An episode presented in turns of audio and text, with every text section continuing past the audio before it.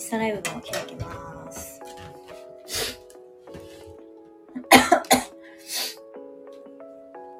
あー昨日よりだいぶ、あ、かこちゃんこんにちは。昨日よりだいぶ声が出てきました。毎日練習するって大事だな。歌あと盛り上げ方みたいのもちょっといろいろ勉強してるんで。こんな感じでやってきますよ。じゃあ今日は、えー、っと、インスタも同時にやりますんで、インスタライブも同時に、インスタライブ同時中継、お好きな方で。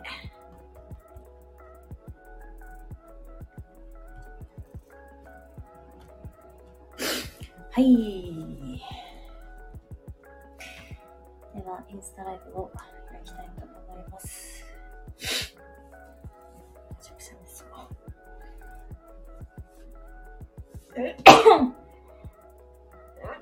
ああ。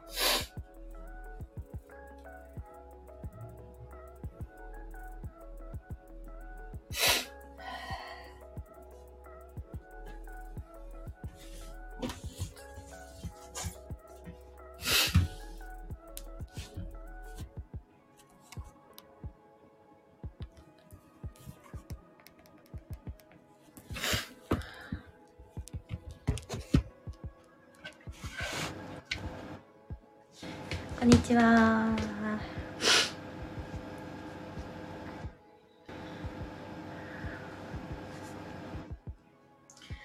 今日はですね、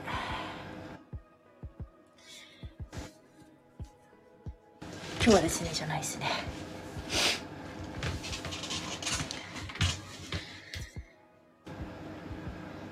スタイフの方も同時中継してます。スタンド FM とインスタライブの同時中継で今日やっております。では、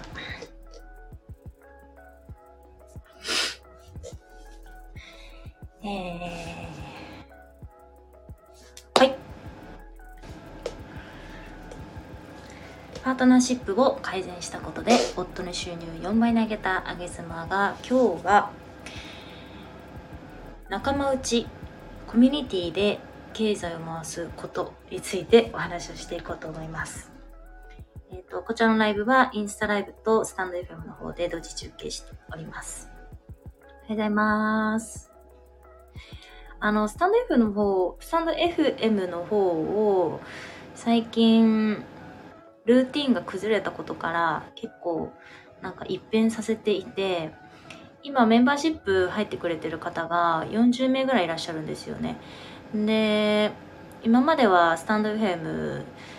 本あげたら次の日にメンバーシップ1本みたいな感じで1日おきにあげてたりしたんですけどうーんなんかいっちゃんメンバーシップ週5 で通常配信週2でもいいのかなっていうふうに思ってきて、まあ今日の配信はどっちで残そうかなっていうのは思ってるんですけど結構なんか辛口目になったら、もうガンガンメンバーシップ入れちゃおうかなっていうのを思ってます。はい。なので、こんな感じです。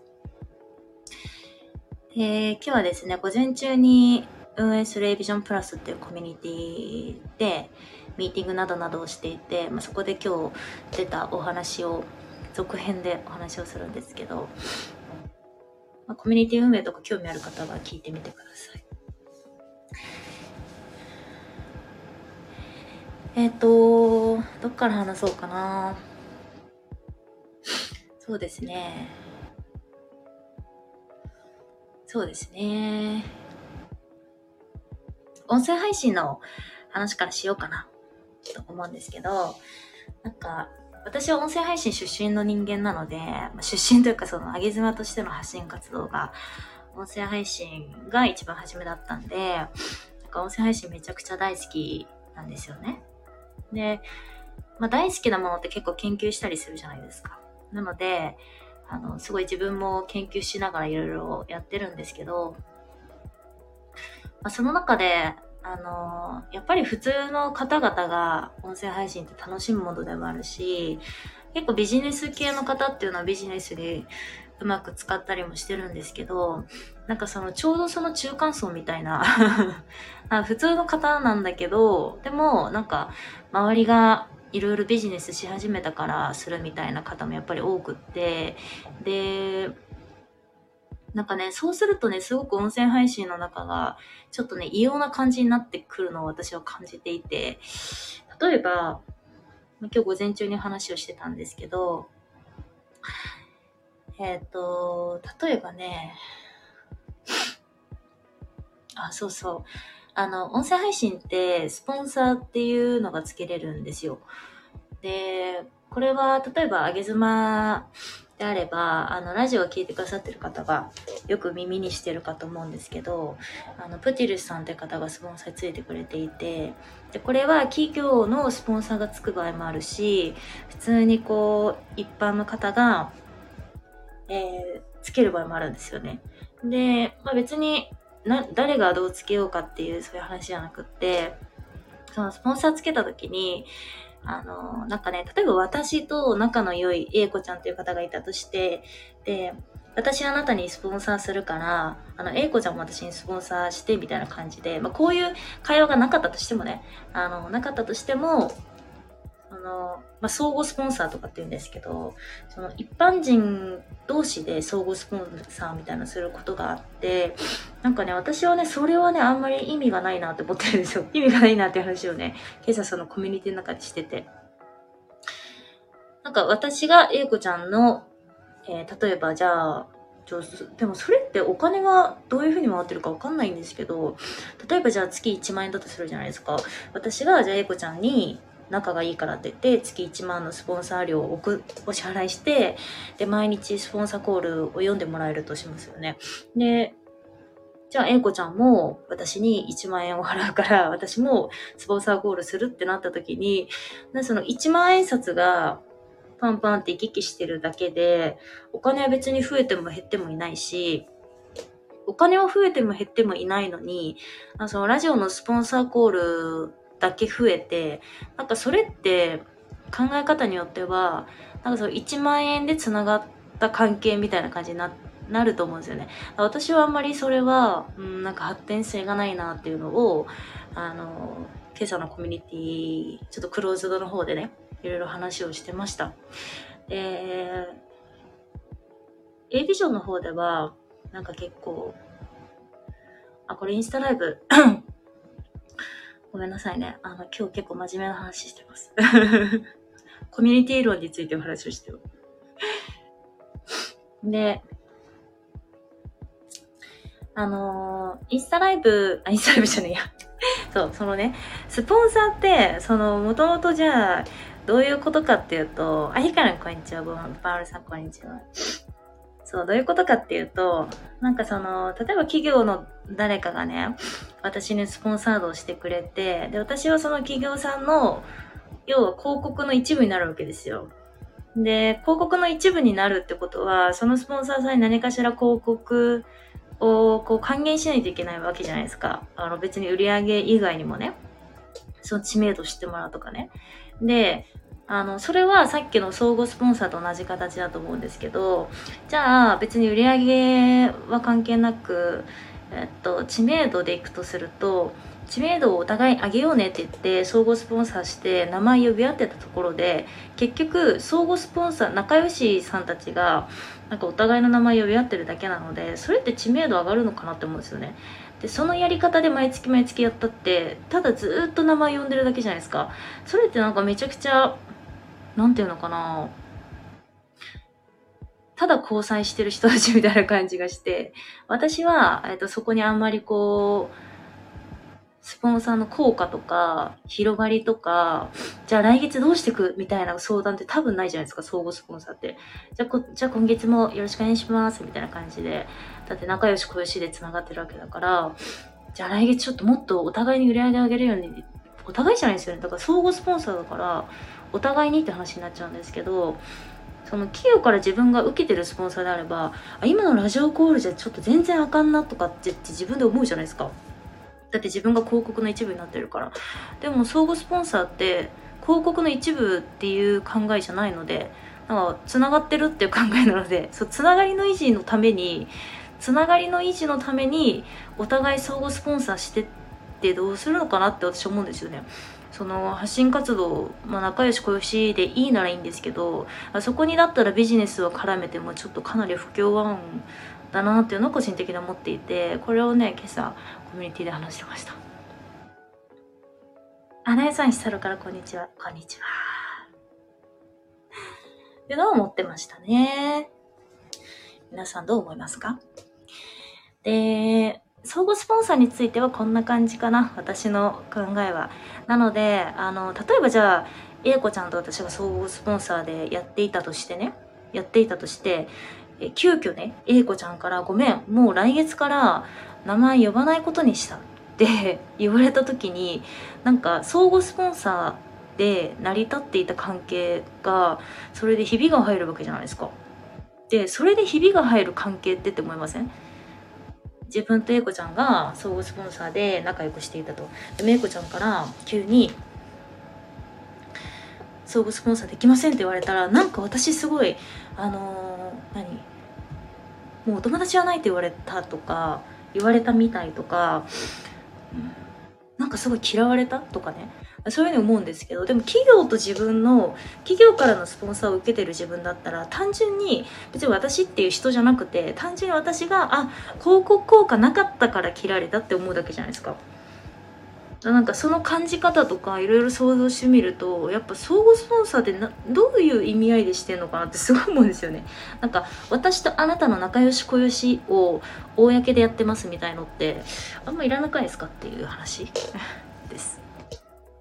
です。清美さん、こんにちは。ともにこんにちは。なんかやっぱスタイフの方がこうコメントしやすそうですね。スタイフの方がコメントしやすそう。今スマホを2台持ってるんで、あの、インスタと、用、インスタ用のスマホと、スタイフ用のスマホにしてるんですけど、そう。っていうのは、あの、相互スポンサーですごい思うことです。ね。だからなんか、あの、相互スポンサーって別にそこで広告効果とか、なんか相手への売り上げが、えっと、還元されなくてもね、まあ、仲良し小石だったらずっと続けられるわけじゃないですか。でも、企業から一方通行でスポンサー受ける行為って、自分の広告効果が感じられないってなったら切られるだけなんで、だからずっと仲良し小石で、続かない関係っていうのが、なんか、もともとのスポンサーなんじゃないのかなと思うんですけど、あなぜかね、音声配信の世界で相互スポンサーっていうのが発生するんですよね？あれ何なんでしょうね？あ、ひかるんこっち。あげちゃんの目むっちゃ好き。ありがとうございます。そう。っていうのも思います。なので、あの、私はだから相互スポンサーしようって言われたら、なんか、普通に断る普通に断るっていうか なんでっていうふうに聞くかもしれないですね。ななんでってなんかどどうすんのそれみたいな。名前呼び合ってどうすんのっていうふうに私は思いますと。なのであのー、昨日も実はあそうそう。このねライブの最後にちょっとあのー、あれです。このライブの最後にちょっと新しい試みをしようと思っていてその試みのちょっと調査というか、あの、相談をしてみようかなっていうのを思ってます。あの、ちなみにインスタ、インスタの、インスタの、こう、インスタだけでいろいろ頑張ってる人が、えっ、ー、と、私は音声配信の人間なんですけど、インスタまあまあ楽しめているような人間なので、あの、インスタでの旨味っていうのもわかるし、でも音声配信の旨味っていうのが私はめっちゃわかるんですよね。で、それぞれ比べた時に、あ、やっぱ音声だなっていう結論なんですけど、結果そういう結論は出てるんですけど、でもやっぱ音声だなっていうのって、やってみないとわかんないじゃじゃないですか。で、やってみないとわかんないし、ちょっとかじっただけだとわかんないじゃないですか。その、うん、インスタグラマーさん、あインスタグラマーさんインスタをすぐ頑張ってる方が音声活用したらこういう風に活かせるんだよっていうのをあのちょっとセミナー形式でやりたいなと思っていて昨晩とかズームセミナーやってたんですけどそのズームセミナーでやろうかなって思ってますなので、あの、なんか、インスタ頑張ってるみたいな人に対してやりたいなと思ってて、で、少人数ぐらいがいいんですよね。3から5、マックス5ぐらいがいいかなと思ってるんで、あの、ご興味ある方は、どうしよう。どうしよう。ご興味ある方は、えー、ここら辺の固定、固定ストーリーズの、あの、公式 LINE をちょっと登録しておいてもらえると、何か案内がそこから流れてくるかもしれません。で、えっ、ー、と、そうそう、総合スポンサーについてそんな感じ。で、あとは、そう、これです。今日の本題は、そのコミュニティ、コミュニティを、あ、イロバンクシーさん、こんにちは。ありがとうございます。コミュニティを、あ、こあそう、自分の例えば商品を作ったとしてね、作ったとして、で、それを、例えば自分の仲間内で回す。まあ、つまりコミュニティですよ。コミュニティで回すこと回すなんで、あの、さっきの相互フォローと、相互フォロー、相互スポンサーと同じで、自分の商品も仲間内に買ってもらうし、仲間内の商品も自分買うんですよ。回すなんで。でもそれって、それって同じになっちゃうんですけど、それって意味あるのって話をしたい。で、私はコミュニティの一応運営をしてるので、あの、それをしないようなコミュニティ作りっていうのをかなり意識していて、例えばね、じゃあ誰かコミュニティ、A ビジョンプラスのコミュニティメンバーさんが商品を作りましたとなった時に、あの、A ビジョンプラス内に、あの、流し、PR してもらうことは全然よくって、それはもう全然いい。あの別次元の話なんですけど、全然よくって、でも、なんかその、えっと、例えばじゃあ売上目標が、そうですね。じゃあ、まあ、仮に1万円の商品出したとして、50万円売り上げたいと。いうふうになった時に、あの、その50万のうち、例えば40万コミュニティで賄おうみたいな、なんかそういう考えにはしたくないなと思って運営してるんですよね。えなんでかって言ったら、まあそれはコミュニティって意思疎通が早いし、普段からめっちゃやりとりしてるから、で商品作りの過程も見てるから、それか、それ買う、買うお客様としてめちゃくちゃ近い、近い存在、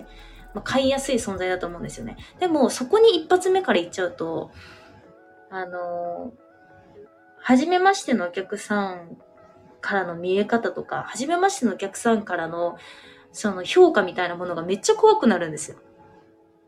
コミュニティの中がやりやすすぎて、やりやすすぎて、あの、外側の外界の人からの評価みたいなリアクションみたいなものがめっちゃ怖くなって、で、コミュニティの中でずっとそういうふうになんか商品を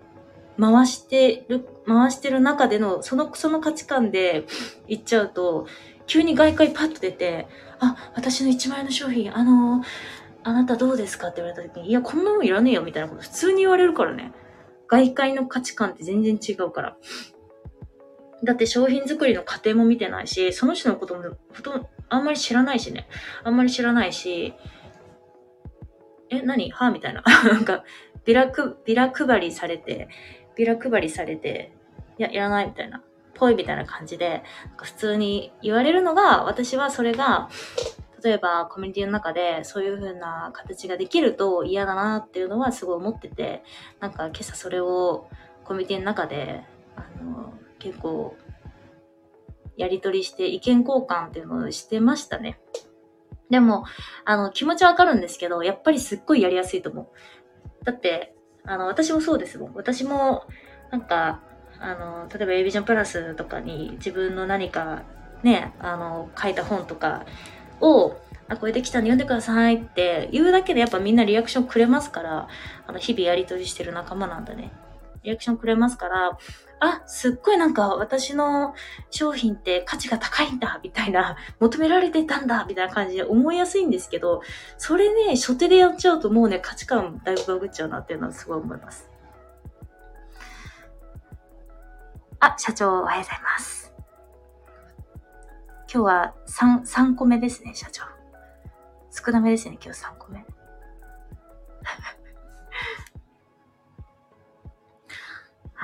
っていうのを思いました。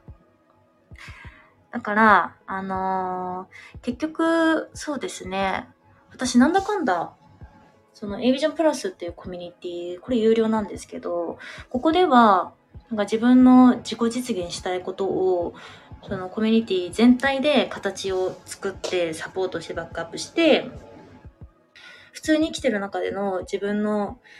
自分のマンパワーだとできないようなことをできるようにするっていうコミュニティ今なってきてるんですね。だから、なんかすごい方向性としてはすごい良いなと思っていて、例えば、なんかこの前、あの、まさきさんという方がね、えっと、1年前ぐらいのコミュニティ入ってくれた方なんですけど、あの、すごく声が素敵な方で、で、歌もめちゃくちゃ上手、もう上、私が上手っていうのも変な話なんですけど、あの、普通になんか歌手みたいな感じなんですよ。でも、言うて、やっぱりそのプロの世界からしたら素人なわけじゃないですか。ね。で、歌手なんてめちゃくちゃ競合もいるし、あの、難しい世界だなぁなんて思うんですけど、そんなまさきさんが今まで、その、オンラインの中で歌ってた、えっと、まさきさんが、えっと、初めて自分のソロライブを、しかもリアルの舞台借りてね、会場、ライブ会場借りて、そこに、あの、当初まさきさんが50人ぐらい、あの、チケット買ってくれたら嬉しいな、みたいなこと言って、言ってて、あの、素人の方ですよ。まあ、言うたら変な言い方ですけど、歌が上手い素人の方ですよ。もうそこにいるじゃないですか。皆さんの周りにも歌が上手い素人の方って。カラオケ行ったら、わーみたいな、いるじゃないですか。そういう人が、そういう人が自分のなんかライブ会場借りて、ソロライブするときに、あ、チケット50枚ぐらい、あの、売れたらいいなって言ってるんですけど、あの、言ってたんですよね。言ってたんですけど、実際、あの、A ビジョンプラスでやろう応援しようってなって、あの、メンバーがうわーって集まって、で、会場どこがいいだの、どういう構成がいいだの、じゃあチケットどうやって売ってこうだの、あの、うわーってやってたんですよ。やって、もちろん A ビジョンプラスも、かなりあのバックアップさせていただいたし、普通に外部の方もバックアップしていて、まあ、なのでいろんな力を借りて、まさきさんのそのソロのね、自分のライブですよ。自分も、例えばあげさまがどっかライブ会場を借りて歌を歌うライブですよ。それを本当に50枚のチケットが売れたんですよ。で、50、50、その50枚のチケットが売れて、皆さんが見て、見てる中で、まさきさんが、そのライブ会場で登壇して、2時間のステージをやりきったんですよね。これって、あの、まさきさんが普通に1年前、自分が生きてる環境下で、なんか、歌手、夢見てるけど、自分歌がすごい上手いけど、あの、いつかお客さん呼んでライブやりたいなって1年間思い続ける人ってめちゃくちゃいると思うんですけど、でもそれをこう、ちゃんと形にできて、自己実現できて、ちゃんとしかも収益になってるっていうのは、これは私は経済を内側で回してないなって思ったんですね。これは完全に外に向かって、ちゃんとした商品を作って、外に向かって販売したなって思ったんですね。だから私は、その時に、あの、もちろん自分のチケット買ってオンラインで見させていただきましたけど、はあ、なんか、コミュニティを作ってあの、運営していて、本当に冥利に尽きるなと思いながら、なんかこう、うるうるしながらね、あの、見ていました。なんかこんな感じで、きっと一人一人それぞれ、なんか自分の人生の中で他人に言えないような、やってみたいこととか、やりたいこととか、多分やりたいと、やりたいと思、思うということすら、あの、思っちゃいけないって思うこともあると思うんですね。まさきさんの話で言えば、素人の自分がライブ会場を借りて、お客さんを呼んで、ちゃんと有料のチケットを、えっと、売る、売りたいって声に出して言える、言えまでもしないっていうんですか？自分の夢ってあんま、なんかこう、ちゃんと認識できないじゃないですか。ね。だからそういうなんか認識できない夢みたいなものを、ちゃんと認識できるコミュニティでありたいし、で、認識したらそれを形にするために、あの、コミュニティでバックアップして、ちゃんと形にする。で、形にするのって結構簡単だと思うんですよ。だってライブ会場借りて、そこでやれば形になるじゃないですか。でも、一番難しいのって、じゃあお客さん集めることですよね。あの、有料のものを、お金を出していただいて、買ってもらうところまでが、やっぱ企画だなと思うので、あの、まさきさんのチーム本当にやりき、やりきられたなと思うし、あの、コミュニティとしてもすごい嬉しかったですね。だそういう外に向けた、ちゃんとしたビラ配って、は？いらね？みたいな感じで言われない商品作りっていうのは絶対必要だと思うし、なんか外のコミュニティにそもそも、コミュニティにそもそも、あの、経済を頼まない、頼もうとさせないっていうのを私はすごい気をつけてるポイントではあります。ヒカルの言うと言うたチケット50枚ね、ありましたよね。そう、当初ね、チケット50枚ぐらいかなとかって私さんが言ってて、50人に買ってもらうってことですからね。しかも自分の、自分の、あれですよ。自分のチケット50枚に買ってもらうってことですから、これ一般人の方がなかなか形にするの難しいと思うんですよね。でもそれを、あの、一つやり遂げたっていうのはめちゃくちゃ、あのー、めちゃくちゃなそれこそ価値だし、私も中でその公共を見させてもらってたんで、会場選びとかね、チケットこういう風に言ってこうぜ、みたいなこととかね、あの、すっごいもう家庭を見れるっていうのは本当に価値だなって思いました。で、こういうふうにちゃんと外界にお金を出してもらえる過程を見させてもらえるっていうのは、私は、なんか、まあ、自分で言うのもなんなんですけど、すごくいいコミュニティを作ったら って思っています。はい。そんな感じですかね。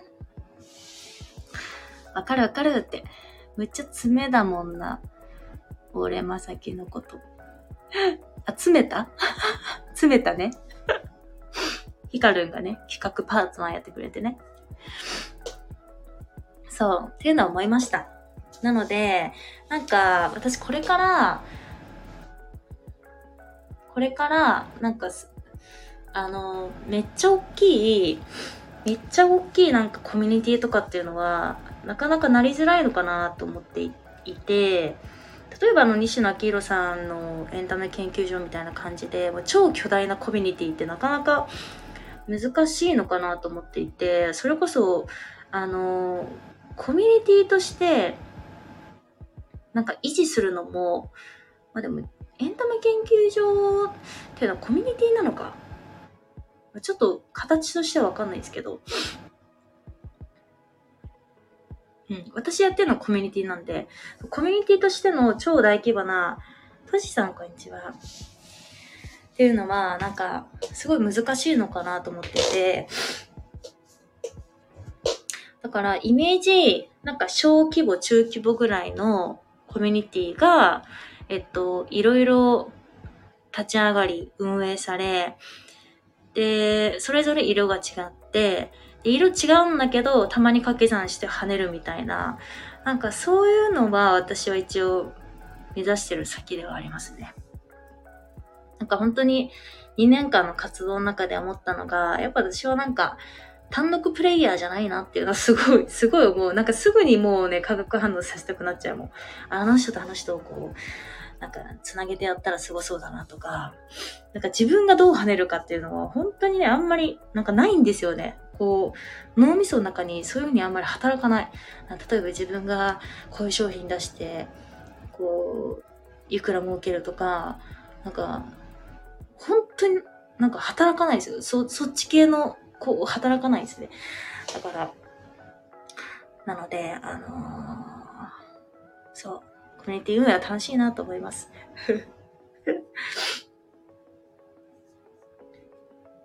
ヒロバンクシーさん手を、はい、ヒロバンクシーさん。はい、はい、とか言って。ありがとうございます。そう。なので、なんか、今となっては、あのー、全員が全員コミュニティを持ってると私は思っていて、例えばこういうインスタのアカウントでも、と、自分のインスタグラムっていうコミュニティなわけじゃないですか。そこをフォローしてくれてるフォロワーさんがいて、で、自分がこのアカウントを運営してる、だから代表ですよね。だと思っていて、なので、そのコミュニティをどういうふうにあの育てていくかとか、そのコミュニティをどういうふうにこう活かしていくかみたいのは、代表者の方々の、あの、何？あれだと思ってる、あれだ、あれだと思ってるんで、やっぱりなんかこれからコミュニティのその運営力みたいなものってめちゃくちゃキーになるんだろうなっていうのは思っています。特にオンラインがこれだけもう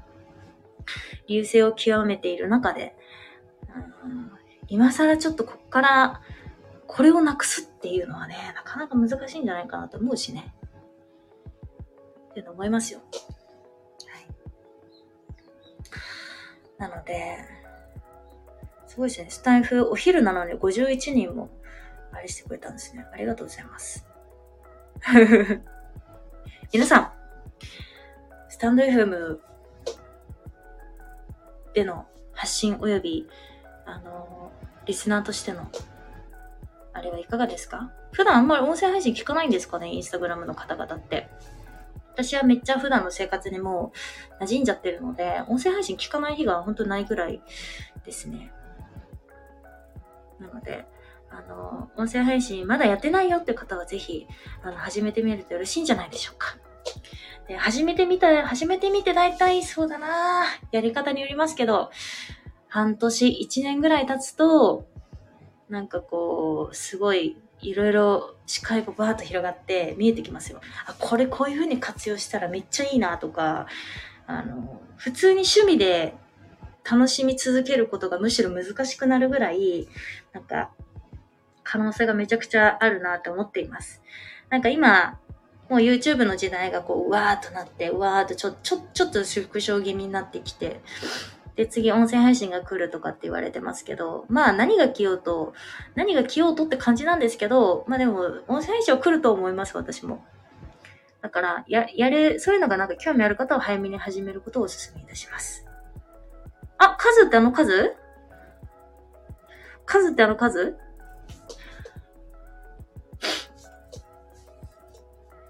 のみたんこんにちは。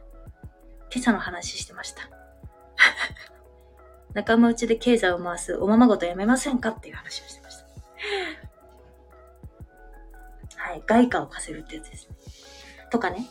とか。これあと5分ぐらいしたら、あの、閉じますね。ライブね。かね。あの、思ってました。なので、うん、なんかそういう、ちょっと今後インスタの、インスタの人たちが、もうインスタもだいぶうわーってなって、ちょっとキュッてなりかけてるじゃないですか。キュッてなりかけてますよね。その、キュッてなりかけてる中でも、なんかそこでずっと活動し続けていいのかなっていうのは私は結構そういうこと思うタイプなんですよね。だから、あ、スタイフで盛り上がり1位。これが盛り上がり1位ですか？ありがとうございます。これ盛り上がり1位なんで、こうライブね。そう、スタイフではね、ライブの一覧がわーってなるんですけど、その盛り上がってる順番のランキングっていうのがあるんですよね。それで 1, 1位ですっていう報告をヒロバンクシーさんがしてくれました。イーガルまたね。そう。なので、なんかそういう、あの、股にかけるじゃないけど、一つのプラットフォームに依存しないっていうことはめちゃくちゃ大事だなと思ってるんで、そのインスタグラムの方々が、音声配信をどういうふうにやっていけば、こう、跳ねるのかみたいなところは、これは私の、もう、これ、これ私のめちゃくちゃ得意分野やんと思ってます。ので、あの、ズームセミナー、ちょっとなんかやりたいなと思ってるんで、興味ある方が、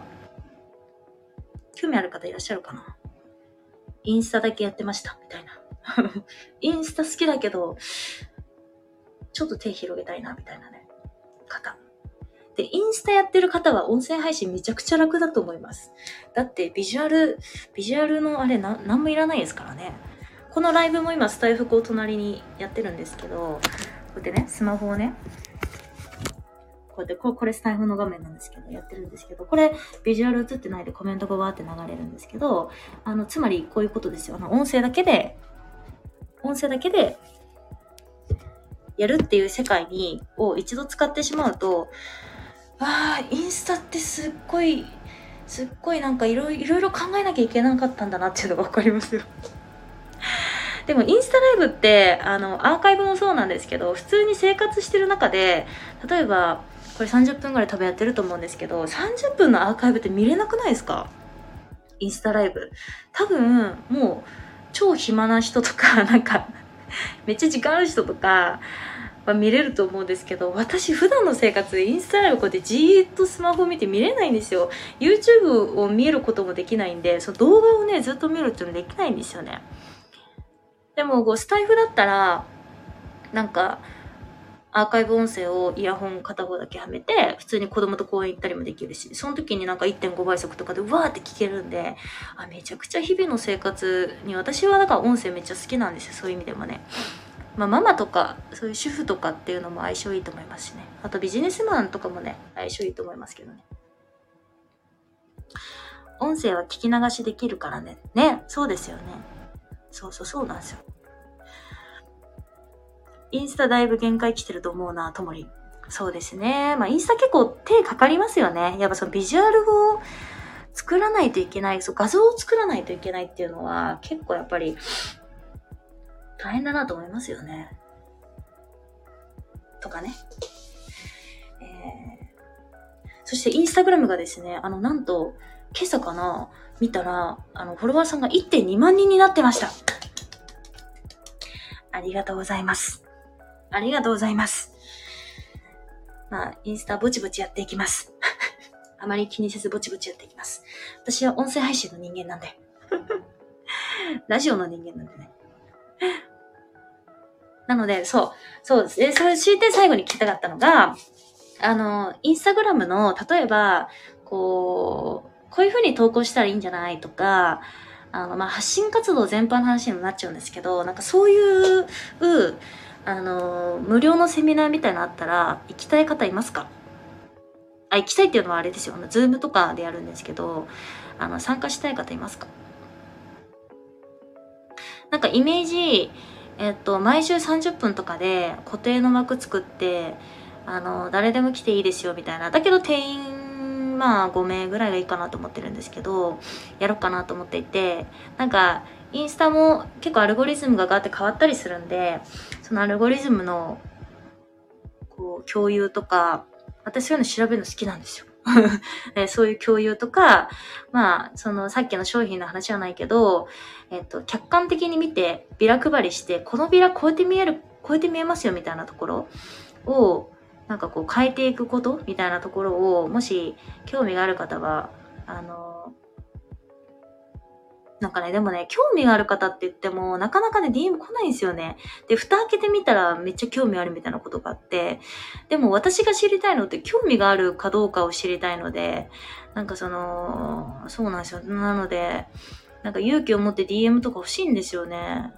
DM がちょっとあれな方は公式 LINE でメッセージポンと欲しいんですけど、もしそういうのが、えっと、興味のある方は、が数名いたらやろうかななんて思ってます。昨日のちなみに、 Zoom の、音声配信の Zoom セミナーやったんですけど、えっと、それはブランディングについてやりました。すごい楽しい回でしたね。あの、皆さん意外とブランディングでつまずいてるっていう話があったんですけど、意外や意外、ブランディングじゃなくて、それ、ポジショニングでつまずいてるなとか、そういう商品設計でつまずいてるなみたいなことが結構あって、だからそういう言葉の定義とかもよくわかんないじゃないですか。ブランディングとは何ですかって。その昨日セミナー来てくれた方はもう多分パッと出るんですけど、多分今こう初めて聞いた方はブランディング何ですかって言われた時に、多分すぐ答えられないと思うんですよね。だから、なんかそういう言葉の意味とかも、まあ、30分ぐらいでサクッとやりたいななんていうのは思っています。もしニーズがなければやらないです。っていう感じですかね。えー、っと、この場合の DM はスタイフのそれともインスタの？どちらがスムーズでしょうか？あの、なんかそういうのやってほしいっていう、そういうのやってほしいっていうニーズがあるかどうかを知りたいので、どちらでもいいです。スタイフでもインスタでも、の DM でも、あの公式 LINE でもどちらでもいいです。でも、一番ありがたいのは、公式 LINE 登録いただいて、公式 LINE から送ってもらった方が、あの、公式 LINE ってね、結構ね、これ、ちょっと宇宙宇宙の話になるんですけど、結構便利な機能があって、例えば、この人、この人を後ほど対応するみたいな設定とかできるんですよ。でも DM ってもう開いたら終わりやん。開いたら終わりなんで、まあ、一番良いのは公式 LINE から、あの、もしそういうインスタの、こう、インスタを上げたいみたいな方は、希望ですみたいなのをポンとメッセージを送ってくださると、私がそれをこの人後で対応するっていう感じにして、じゃあセミナーやるときに後で対応する人たちにだけ送れるってことできるんで、あの、公式 LINE は結構便利です。個人的には。ただ、あの、皆さんがやりやすい、やりやすい方でよろしいかなと思います。はい。そんなところでしょうか。では、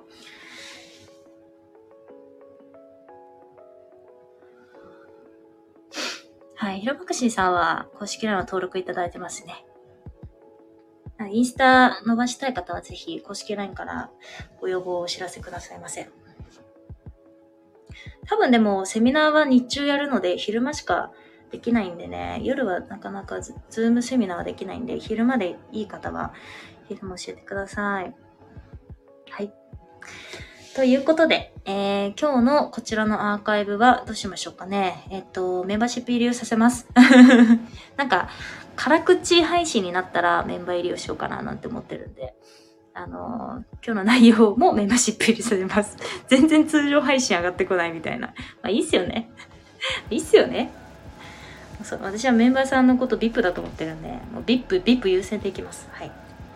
ということで、皆さんありがとうございました。えっ、ー、とあのー、あれです。今募集中なのがワンママ交流会といいまして5月24日水曜日のものを新宿でオフラインイベントを初めてのオフラインイベントをやります。えっ、ー、と、ぜひお越しいただければ嬉しいなと思っています。残り多分あと10枠ぐらいになっているので、あの、オンラインチケットも販売しようという話はあるんですけど、えっと、オンラインチケットの方はただ全部見ることはできないので、ところどころになっちゃうんで、あのぜひ現地でお会いしましょうということでじゃあインスタライブ切りますさよなら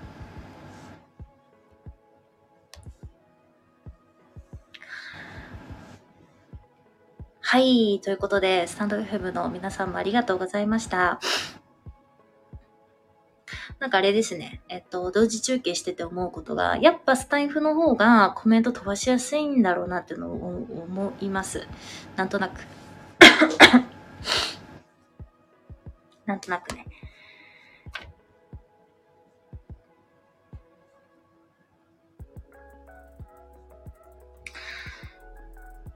でもどうですか？インスタのそういうのあったら来たいですか？まあ、料金を取らない予定なんですけど無料の30分ぐらいのでできれば固定の枠で毎週やりたいんですよね。できれば固定の枠で毎週やりたくってなんかね隔週とかにしたらちょっと忘れちゃうから毎週やりたくって。あ皆さんやっぱ音声の方ってあんまインスタって感じですよね。そうだよね。そうそう思う。音声の方はねあんまり音声からインスタを伸ばすっていうのはあんまりなんですよね。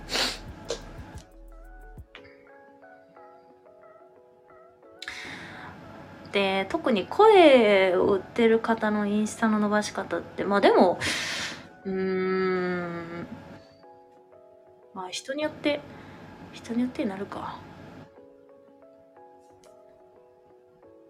言うて言うて市場的にやっぱインスタでかいですからね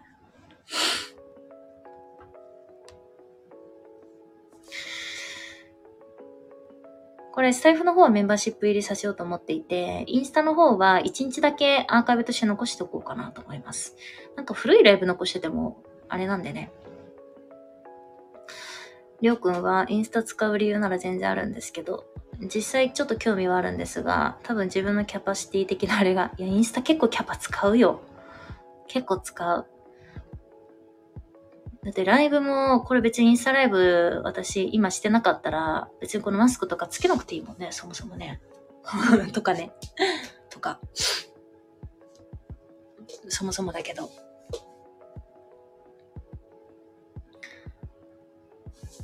なんか文字入れるのとか、キャプション書くのとかも結構大変だしね。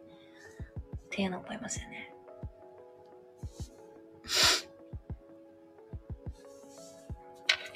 今マスク外しましたよ。ヒロバクシーさん。すぐマスク外すから。りょうくん、アニメキャラクターのお面かぶって踊ろうかしら。え、りょうくん顔出しは NG なんですか？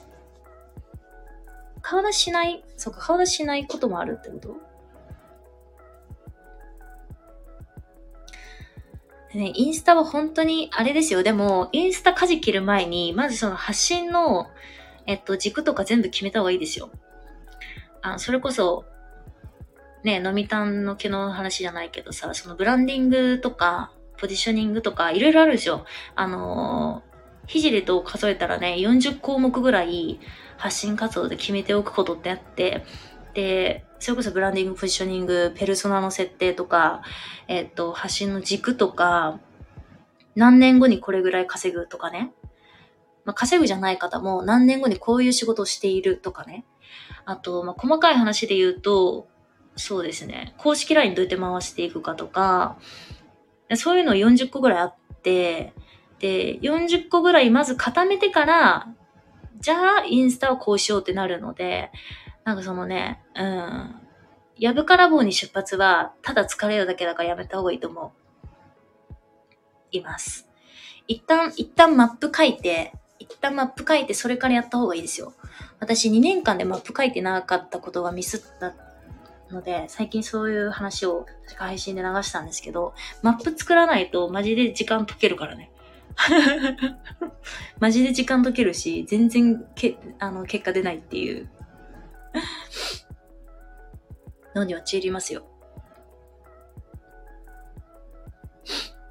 だから、例えばスタイフだったらメンバーシップとかもそうだけど、メンバーシップが解説できるようになりましたってなるじゃん。そしたら、やろうってなるじゃん。でもね、やろう、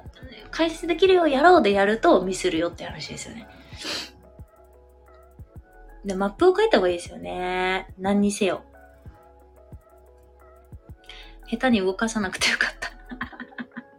そうのみたんたくさん考えて決めていかないといけないですよね。そう。まず、まず、その、まず足を浮かすっての大事なんですけど、私そのね、まず足を浮かす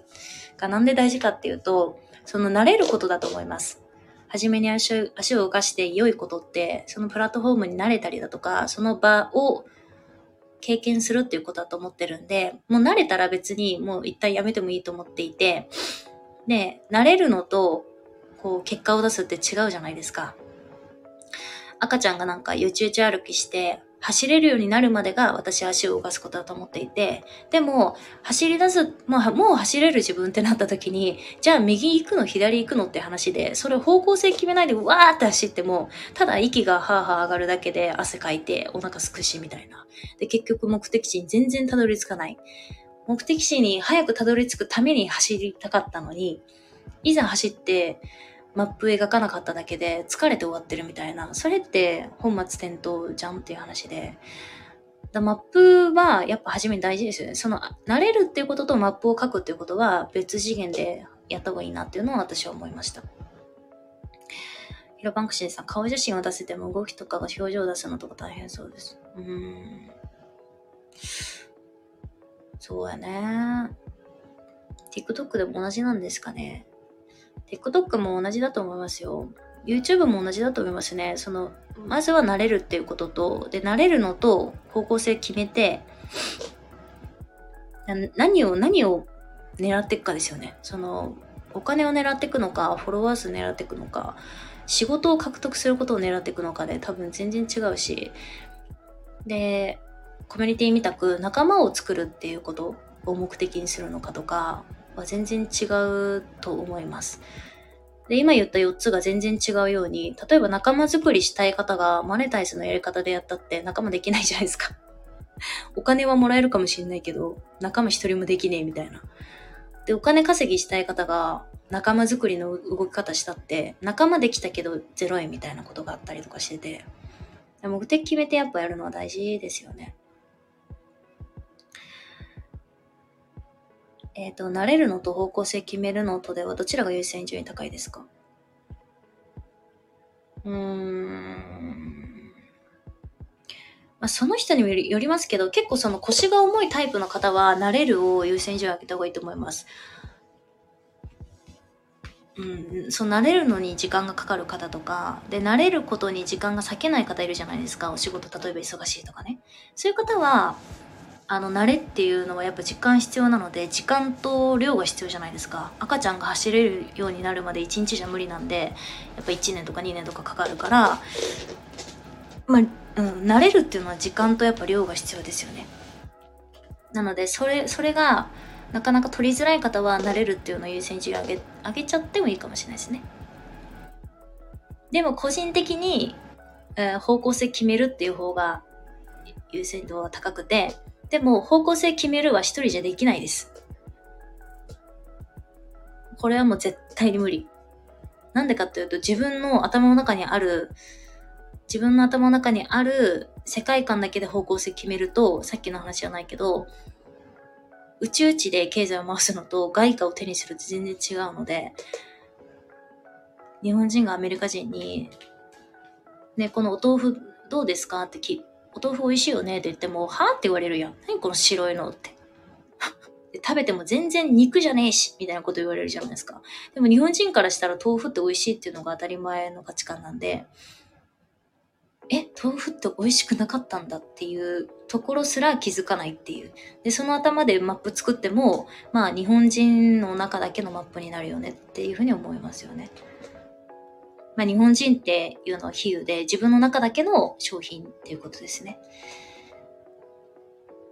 で、りょうくんがマップを作っても、上げ妻から見たら、このマップじゃ全然、あの、上げ妻みたいな価値観の人に響かないよとか、簡単に言うと、そういうことがわからないってことですね。一人でマップ書いても。だからこの世の中にコンサルがあるんだと思いますよ、私。コンサルとか、その伴走するサービスが息絶えないのはそういうことだと思いますね。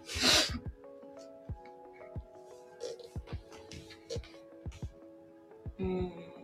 ていうのは一個思うかなで、まあ、発信、そうだな、音声配信のコンサルとかね、それこそ、まあ、いろいろ、いろいろありますけど、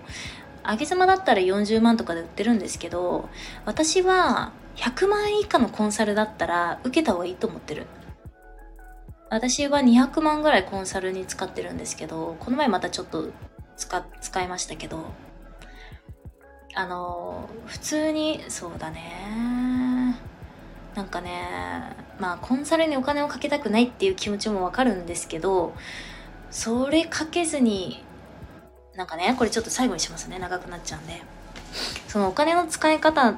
の話なんですけどね。私、最近すごい思うのが、例えば明日じゃあお金が急に価値がなくなっちゃうとするじゃないですか。じゃあ貯金100万円あった方がね、今貯金その口座の100万円をすごく大切にしていると。で、10年後もこの100万円ってあるって信じてるから、そこの口座に残しているわけじゃないですか。でもじゃあ急に明日、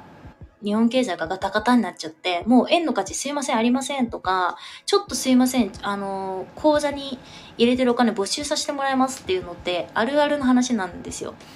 で、そうなった時に大事にしてた100万円が0円になっちゃったと。いう時に、今の自分しか残らないわけじゃないですか。今の自分の考え方、今の自分の知識、経験とかしか残んないわけじゃないですか。まあ、Wi-Fi は使えると思うんで、Wi-Fi はね、引き続き使うとしても、まあ、要は今の自分のあの、手持ちの札が自分の生身だけになるわけですよ。お金っていう切り札がなくなるわけですよ。ってなった時に、じゃあみんみんなゼロスタートでね、みんな貯金ゼロスタートで用意ドンってなって、今の自分で用意ドンするのか、100万円を例えばコンサルに使っておいて、で、自分の生身がインストールされるわけじゃないですか。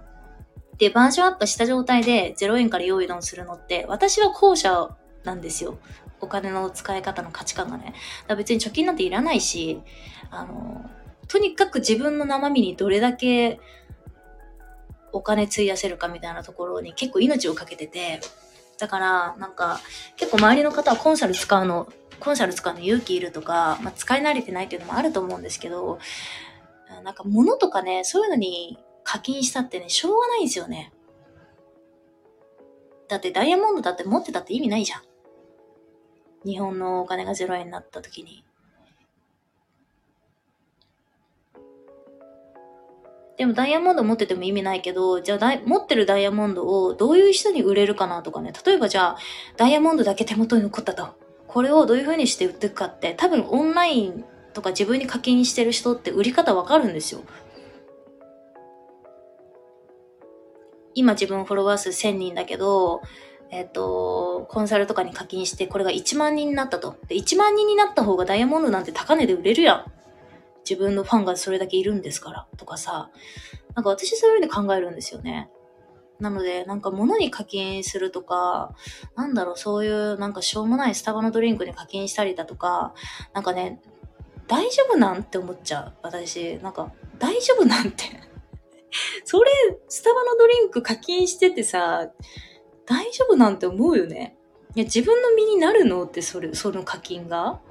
なんかスターバックスのそのインスタグラマーとかやってるならいいよ。それがお金を生むならいいけどさ、ただ飲むっていう行為に課金してさ、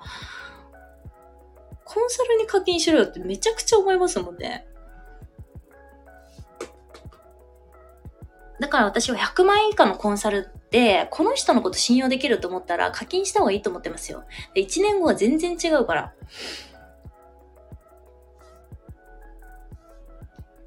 スタバまでぶった切る女。はい。スタバはもう全然切れますね。とかね、思います。なので、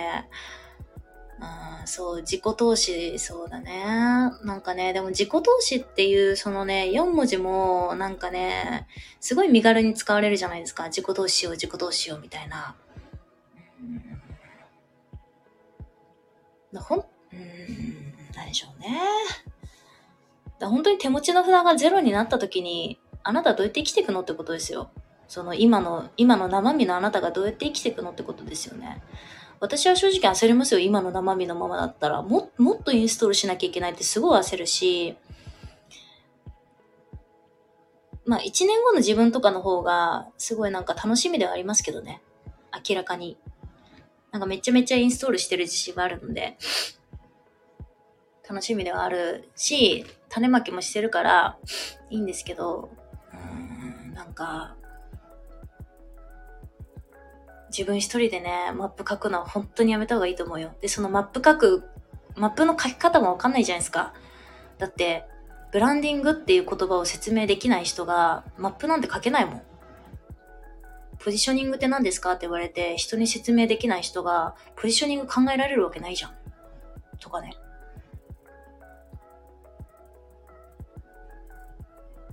って思いますよ。だから、だからコンサルに課金したらって思うんですけどね。そういうのをもう全部やってる人に課金したらって私はそう思うんですけど、多分でもなかなか、うん、やっぱそう、そういうのお金、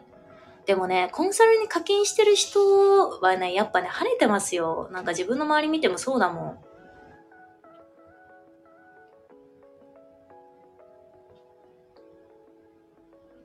なんかこの人すげえなって思う人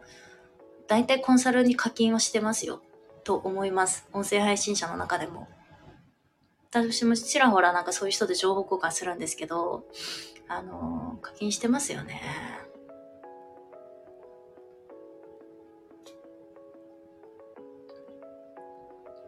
ただやっぱそのなんかこういうので楽しむだけでいいって方はそれは課金しない方がいいと思うんですよ。だって目的が楽しむだから。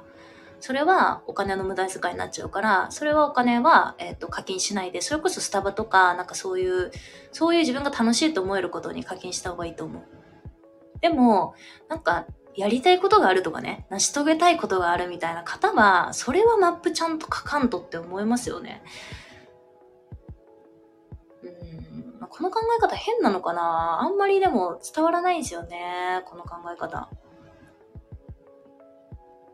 なんで自分一人でできると思っちゃうんだろうっていうふうに思う。そのブランディングをなんで自分一人でできるのって。私、私めちゃくちゃ人に相談するんですよ。昨日も夜遅くまで相談させてもらってて、なんか、ちょっと今後のことをね、相談させてもらってて、で、また新しい気づきがあったりとかしてるんですけど、私はめちゃくちゃ人に相談するの。で、相談を持ちかけた相手に話を聞くと、やっぱコンサル受けてる。ほぼ100%ですね。私が相談する相手はほぼ100%コンサル受けてる で、私も受けてる。で、そういう人と話をすると、なんでコンサル受けないんだろうね？っていう話に必ずなるんですよ。なんで自分一人でどうにかできると思っちゃうんだろうね？みたいな。そんなに自分の脳みそってもうキレッキレなの？って。だって自分の世界観の中で自分のブランディングやったって、そんなの自分に、自分に、自分が受ける自分の中でなんか自己満できるようなキャラでしかないからね。そんなキャラ他人にヒットしねえよっていう話ですよね。また口悪くなっちゃうけど。はるさんこんにちは。あ、大地さん伝わるよと。ありがとうございます。ひろばくしさんハートありがとうございます。りょうくんお金も使いすぎても使うだけでもな、何も身にならないですし、工夫は必要ですよね、やっぱり。うん、思います。うん。私はなんか、そうだね。だ日々の暮らしを、私だったらですよ。日々の暮らしをめっちゃ節約して、めっちゃ節約して、私はコンサルに使いますね。お金使うなら、さっきの自分の身になる理論じゃないですけど、だって今日食べたものなんて1年後記憶に残ってます？去年の、去年のじゃあ今日食べたもの記憶に残ってます？あの時ガストでハンバーグ食べたねって思い出せます？ガストに行った日すら思い出せないと思いますよ。そういうことだと思うんですよね。なんか、うんでもコンサル受けたら明らかに1年間の自分の成長度って自分の身になるじゃないですか。で、2023年コンサル受けたってわかるじゃないですか。だからフォロワー数これだけ伸びたとかさ、再生回数これだけ聞こえたとかさ、将来なんで身になるものにお金使わないんだろうって、めちゃくちゃ思いますよね。自覚して口を悪くする魅力。これ魅力なの？自覚して口を悪くする。りょうくん、自分のやりたいことをみんなにも受けるものを、これ実現されるのは一人じゃ確かに無理です。いや、無理です、無理です。あの、まさきさんのライブだって、まさきさんが一人で企画してたら、これ別にまさきさんをね、どうこう言うつもりはないんですけど、例えば普通の一般人が自分でリアルイベントやりたい言うて、自分一人で企画してみてくださいよ。人なんてまず集まらないですから。あれだけ仲間が集まって、あれだけみんなでうわーって他人の価値観から意見を出し合って、で、検討したライブだから大成功したんじゃん。あれ一人でやってると思ったらもうゾッとするよ。なんかな、何枚買われるんだろうっていうゾッとしますよ。はるさん、あげずま様はどんな世界を目指してるんですか？どんな世界？難しい質問ですね。どういう意味だろう？もうちょっと具体的に質問 どんな世界？大地さん、私もコンサル受けろと伝えてるのだけど、私の力不足で伝わらないのよね。うーん。そうやね。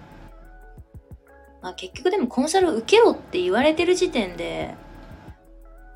まあもうちょっと毒舌になっちゃうんであれですけど。って思いますよね。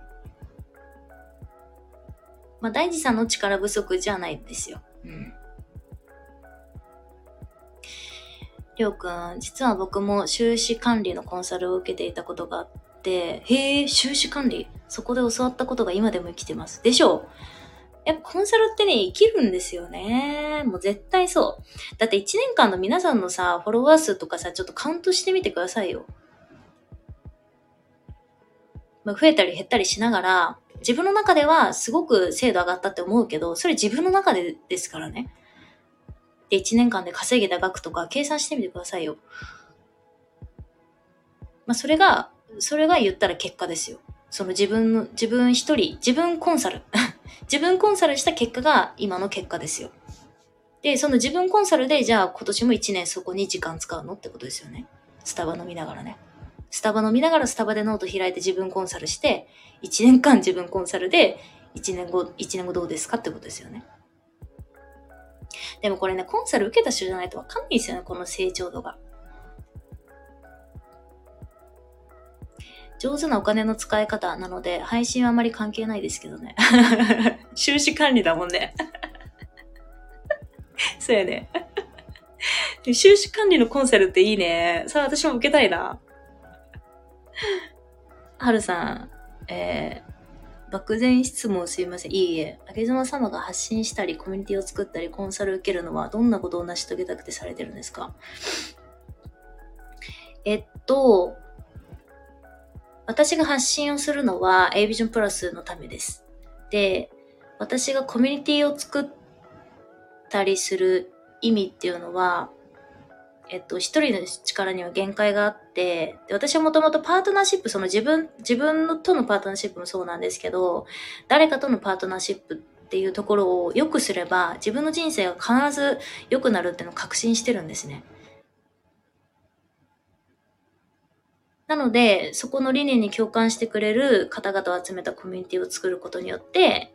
自分と自分の大切な人の、まあこれコミュニティの理念そのまま読み上げになっちゃうんですけど、自分と自分と大切な人のパートナーシップが良くなれば、結果自分の人生が良くなる。自分人生が良くなれば、自分の大切にしたい人の人生も良くできる。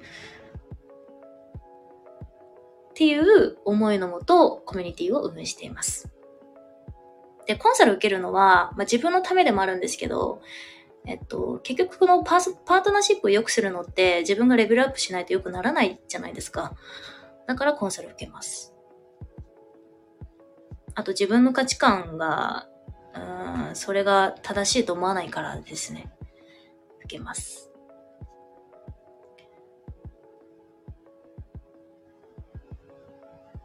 作業免許でもそのままやればいいのに、知識がないのに自分のオリジナルでやりたがる。うん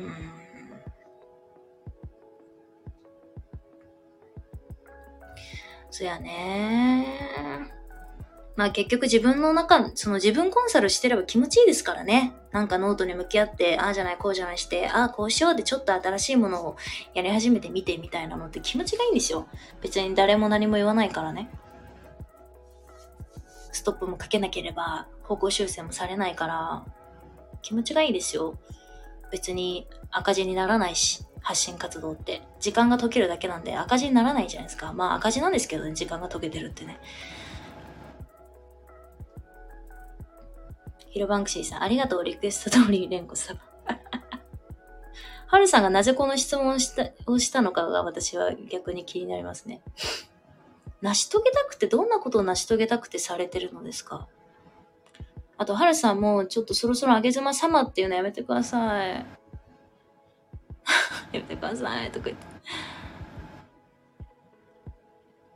成し遂げたいこと。なんかでも私、成し遂げるっていう言葉あんま使わないかもしれないな。なんかね、私ね、誰かが跳ねる瞬間に立ち会えることがすごい自分の喜びだんですね。これ昔からそうなんですよ。あのーなんか例えば失恋した女友達がいて、ずっとこう泣きながらカフェで話、私が話を聞くとするじゃないですか。で、2時間3時間話を聞く。で、別に相手は私じゃなくていいんだけど、私別に何も言えないしね、そういう人にね。でも話を聞いて、なんかその人がもう泣き崩れて、すっきりして、ちょっともうあんな男いいやって、ちょっとパッと明るくなる瞬間ってあります、あると思うんですけど、そのね、人がちょっとこう、上向きにグッとなる瞬間に自分が立ち会えたっていうのが私めちゃくちゃ喜びなんですよね。なんか不思議なんですけど。で、コミュニティまさにそんな感じで、今回だったまさきさんが、ああやってキラキラ輝く姿を見れたっていうことを、私これめちゃくちゃ喜びなんですね。だから、まあ、ご質問のな、何、どんなことを成し遂げたくてっていうのに、あえて成し遂げるって言葉を使うのであれば、誰かがそれでちょっとこう上向きになって自己実現とかをした瞬間っていうのを自分が立ち立ち会える回数をこの人生の中でマックスにするってことを成し遂げたいって感じですかね。だ本当に綺麗事じゃなくて自分が成り上がるとか本当に興味がないんですよ。もう私は質素な生活ができればいいんで。なんか本当に卵かけご飯食べてればいいんですよ自分はね。なんか旅行行きたいとかそういう子もないし。まあ、ジュエリーは好きだから欲しいですけど。でも、ジュエリーも好きだから欲しいんですよね。その高いから欲しいっていう感じじゃないんですよね。で、ジュエリー安かったらいいなってすごい思う。それぐらいしかないんですよ。でも、まさきさんのこととか本当に嬉しかったし、そのエビジョンの中でもいろいろわーってやってるけど、そういうのも私からしたらすごい、なんか上げ妻得なんですよね。だからコミュニティは本当に私は、なんか起点としてる部分では、軸としてる部分ではありますよね。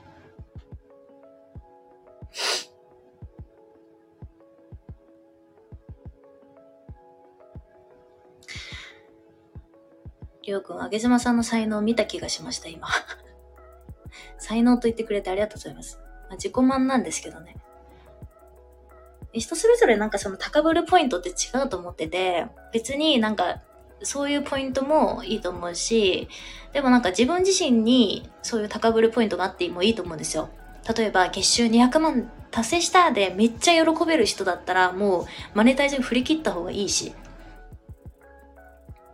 で、商品買ってもらえるってことは買った人が幸せになるってことなんで、もうその人は売り上げ一本に走りまくった方がみんな幸せじゃないですか。とかね。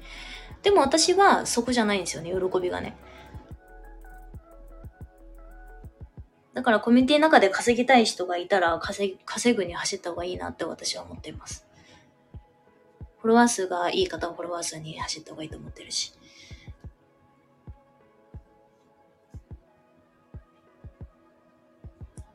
あと、グッチのバッグ。まあ、グッグッチぐらいでしょ第3。あのグッチのバッグはね、実はあげ妻のママとお揃いなんですよ。銀座に二人でなんか行った時に買いましたね。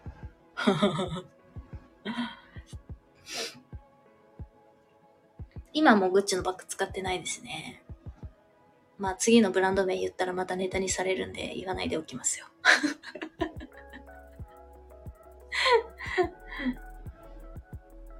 とかね、というのを思いました。えー、ヒロバンクシーさん、あげさんのコンサルはクライアントの人間力のお手伝いですか？それとも商材に対するアドバイスですか？アドバイスですか？ああ、あのね、その、さっきの話じゃないですけど、40項目あるって話したじゃないですか。その発信活動とか商品を売るとかね、ことに関する項目40個ぐらいあったんですね。それ全部やります。だから、えっと、まあ、人間力のお手伝いというか、その人が何を求めてるのかっていうところからスタートして、だまあ、思考的なところ、深掘り的なところもやるし、えっ、と、じゃあ実際にそれをするためにどういう発信をしたらいいのかっていうところもやるし、えっ、と、こういう発信をしていても、えっ、と、どういう人にじゃあ指したいのかっていうペルソナのところもやるし、で、こういう人に指したいってなったら、こういう人が、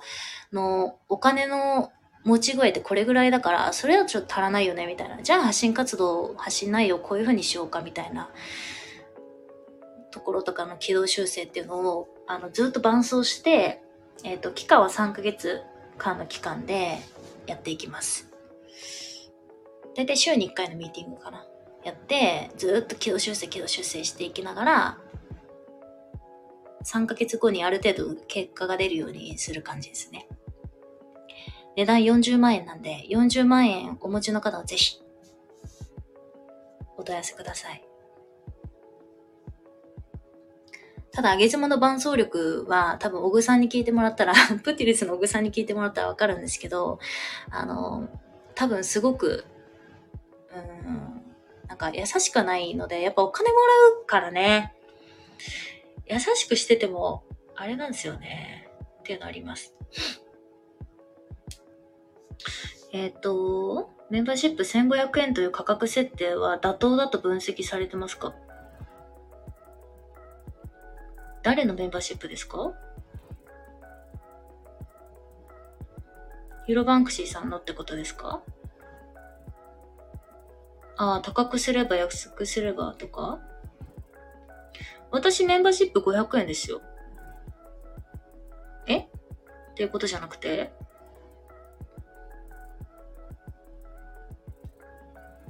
え？って、え？私のメンバーシップの話？あ、コミュニティの話？メンバーシップ配信は500円ですよ。A ビジョンプラスってコミュニティは1500円。で、3ヶ月のコンサルが40万円。これ料金一覧。で、コミュニティ、コミュニティ作りしたい人のコミュニティノウハウを、あの、一緒に伴走しますよっていうのは100万円。これ料金一覧です、これ。コミュニティは1500円です。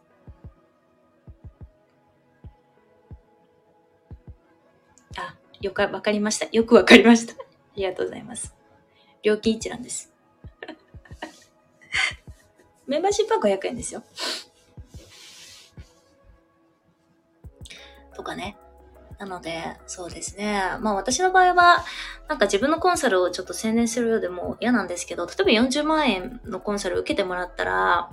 その、私は、あの、基本的に頭の中で思い描いてるのは、やっぱね、10倍ぐらいは還元しないと、なんか、意味がないっていうか、私が申し訳なくなっちゃうんですよね。だからメンバーシップ500円で言えば、月500円課金してもらってるので、えっと、10倍です。5000円の価値がないと、私が申し訳なくなっちゃうんですよね。それはもう、あの、例えば応援代ですみたいな感じで入ってくれてる方もいるけど、私側がね、申し訳なくなっちゃうんで、だから月5000円ぐらいは価値があるような配信を心がけてはいるつもりです。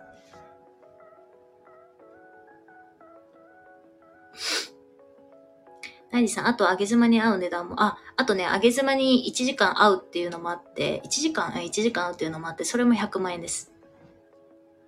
料金一覧。これ料金一覧。他にも商品あるんで全部言うとあれなんですけど。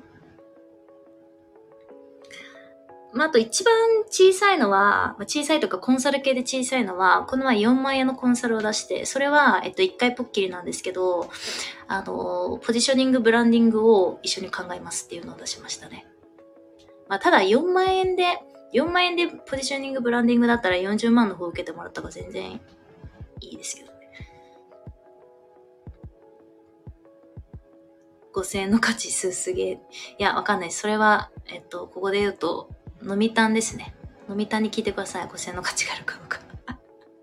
500円の価値は、これはもう絶対にあると思いますよ。そこはもう絶対自信がある。だ5000円の価値を目指してるって感じですね。私の中でね。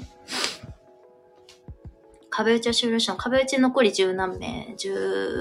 何名かなって感じです。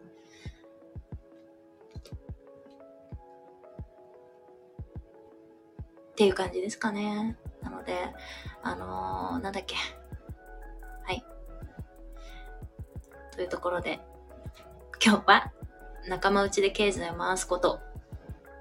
おままごとごっこやめませんかっていうこと。冒頭は、ワーママ交流会の余興の練習をさせていただきました。アーカイブの方は、余興の方はカットさせて、恥ずかしいんでカットさせていただくんですけれども、もしお時間合う方は、今度ライブに、あの、ジャストで入ってきてもらえたら、運よく、運悪くか、運悪くですね、運悪くあげ様の余興を聞く羽目になりますんで、ぜひお待ちしております。それでは、あのー、メンバーシップはいつでもご自由にどうぞ。A ビジョンプラスの方は、一旦 DM をいただけると幸いです。えー、コンサルの方も、一旦どころか DM をいただけると幸いです。よろしくお願いいたします。さよなら。